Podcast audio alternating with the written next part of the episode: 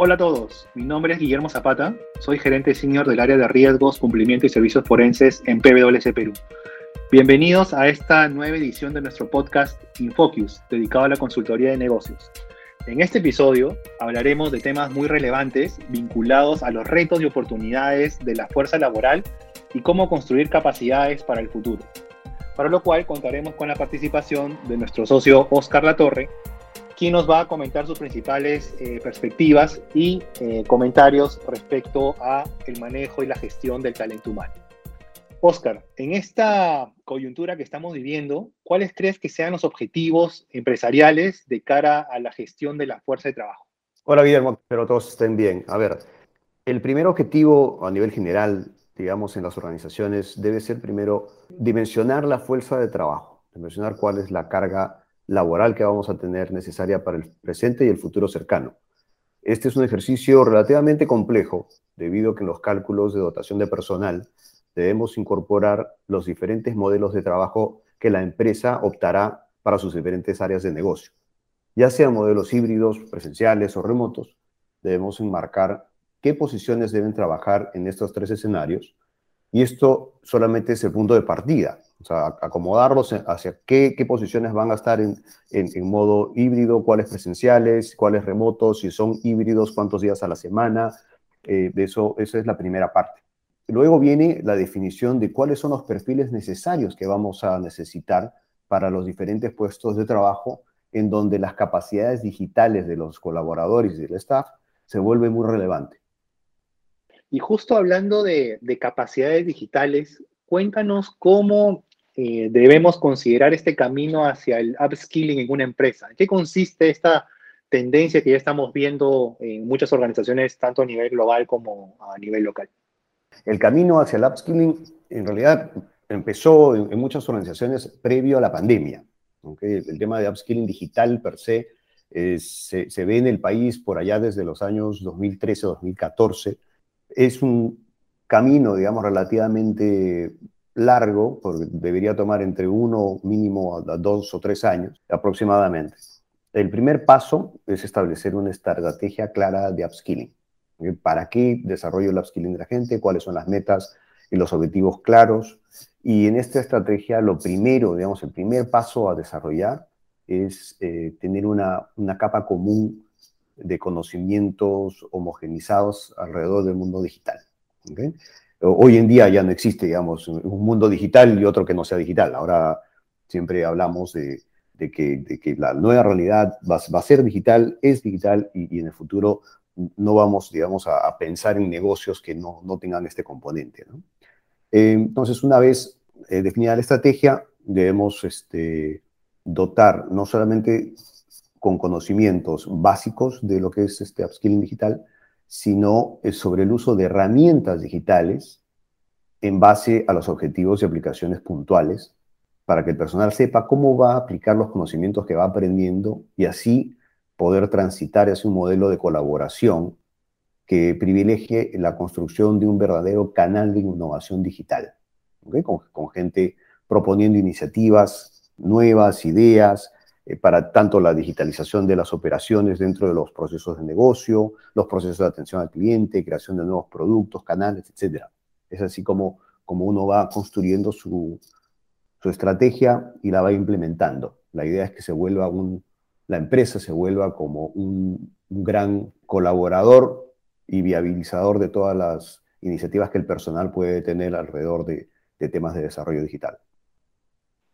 Excelente, Oscar. Qué importante lo que nos mencionas, porque muchas empresas a veces eh, consideran que ser tecnológico es comprar la última herramienta en software, ¿no? O la última actualización eh, tecnológica que me pueda servir, pero sin duda alguna esas herramientas son usadas por personas que conforman parte del rol clave de cualquier organización y esta búsqueda de capacidades digitales creo que es un, un gran diferenciador y una variable que las empresas deben considerar para que esta tecnología no solamente sea una herramienta más y no se saque el provecho debido a atención al cliente, en la gestión misma de los colaboradores, con nuestros proveedores, en todas las actividades del día a día empresarial. Y justamente en esta adecuación de nuestros usos tecnológicos como colaboradores, siempre hay una suspicacia, ¿no? De un trabajador sobre cómo la tecnología impacta en el día a día de sus funciones, ¿no? Hemos visto este eh, desenvolvimiento de trabajo en oficina, un trabajo de remoto. Entonces, cuéntanos cómo, eh, como empresarios, podemos convencer a la fuerza de trabajo sobre este cambio tecnológico y que es el adecuado para mejorar mis capacidades y sus capacidades, sobre todo también en una organización. En realidad, los colaboradores, más que convencimiento, necesitan tener una ruta definida para su, proceso de upskilling y desarrollo digital. Pues ya, ya, hoy en día no debería existir esta suspicacia, entonces a todos entendemos que el futuro está dirigido hacia el mundo digital.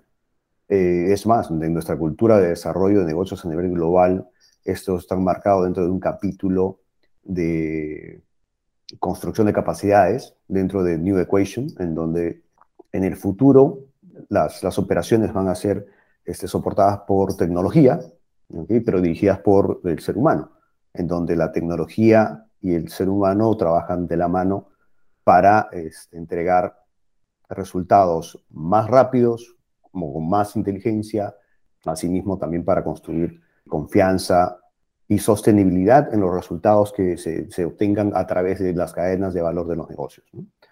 Inclusive antes de la pandemia, cuando uno hablaba de los skills digitales necesarios para el futuro, esto ya, ya era un, reto, un reto porque las empresas no sabían más o menos cómo, cómo abordar estos temas y la pandemia lo que trajo pues, fue un, un vuelco acelerado hacia el upskilling de la gente.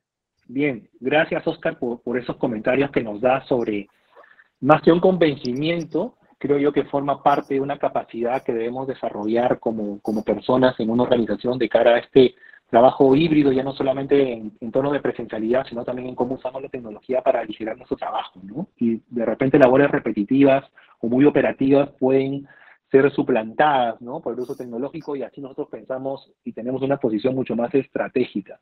Y si bien es cierto que ya antes de la pandemia se hablaba de todos estos skills digitales, ¿no? Que deberíamos desarrollar. Cuéntanos cómo esta situación ha cambiado a raíz de la pandemia y las experiencias que hemos tenido en el trabajo remoto. Gracias, Guillermo, por la pregunta. A ver, los impactos de esta pandemia eh, continúan manifestándose todos los días, ¿no? Sin, eh, sin, duda, a nivel económico fue por donde sufrimos el primer golpe de la pandemia, obviamente acompañado de todas las complejidades que enfrentábamos a nivel del sistema de salud, no solamente el público, el privado y las personas en sus casas. Para nuestros colaboradores, la situación se tornaba más desafiante en la medida que no se tenían eh, las capacidades para trabajar en modo remoto. Cuando comenzó la crisis, nos tomó, digamos, en general con ciertas dudas sobre qué habilidades teníamos o cuáles funciones se podrían reconfigurar o redistribuir para tener una fuerza laboral balanceada, ¿no? ya que y que apunte principalmente a mantener eh, las operaciones críticas y minimizar las interrupciones operativas de, los negocios. Hoy estamos creo que en mejor condición de poder tener una estabilización de las, de las operaciones. Además ya estamos pensando en, en retornos acelerados hacia las, las oficinas o, establecer modelos de trabajo híbridos eh, para seguir fortaleciendo, digamos, la productividad de la fuerza laboral. ¿okay? Y para esto es necesario comprender qué habilidades vamos a necesitar desarrollar o seguir reforzando.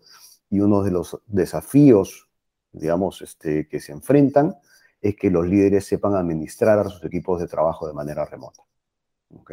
Eh, hemos visto que eh, en un horizonte de corto a mediano plazo eh, vamos a ver la recuperación económica, digamos, de las empresas, y esto viene acompañado de la incorporación de aprendizaje sobre las nuevas formas de trabajo potenciando capacidades y habilidades para operar en, de manera remota o híbrida. Eh, y creo que liderar en remoto va a ser, hoy es una de las principales eh, preocupaciones. Obviamente nadie aprende a liderar en remoto eh, si es que no tenía el liderazgo de, manera presencial. En remoto se torna un poquito más complejo.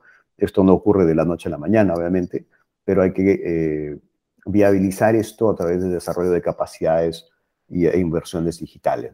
No podemos negar que todos hemos tenido, digamos, un, forzoso y acelerado curso de upskilling digital. Eh, para, para algunos esto ha representado como, como estar viviendo en otro planeta, pero ese planeta nuevo, digamos, es el que hoy en día nos toca vivir y nos seguirá tocando vivir de manera más acelerada en el futuro.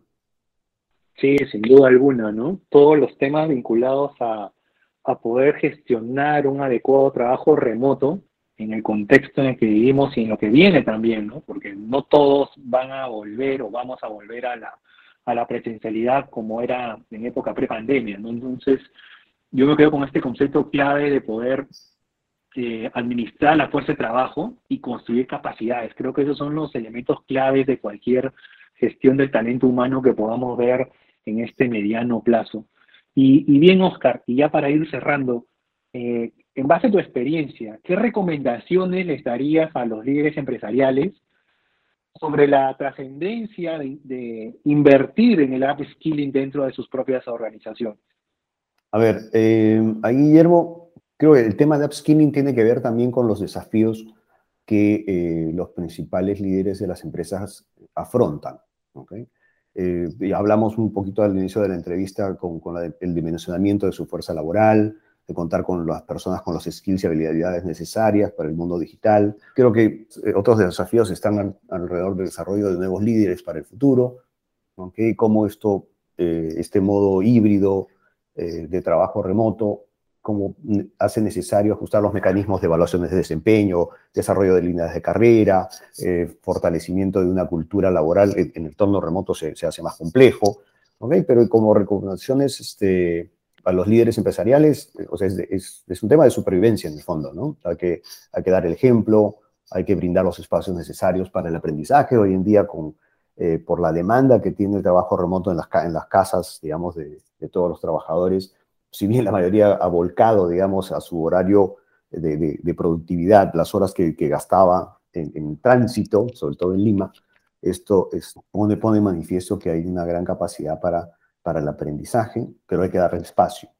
Entonces hay que, tener una buena inversión destinada al perfilamiento de los líderes del futuro. Yo creo que por ahí va el, tema eh, central más allá, más allá de todas las preocupaciones que puedan existir por las rentabilidades de los negocios, creo que si no invertimos en este momento en, seriamente eh, dotar al personal con nuevas capacidades, nuevas herramientas y, una ruta clara de por dónde podría ir su carrera en, el mundo laboral, en las empresas que, en las que estamos, este, la vamos a, pasar medio mal en el futuro. Así que la recomendación es, es esa, es definir una, una buena estrategia de upskilling asociada y acompañada por un, presupuesto adecuado.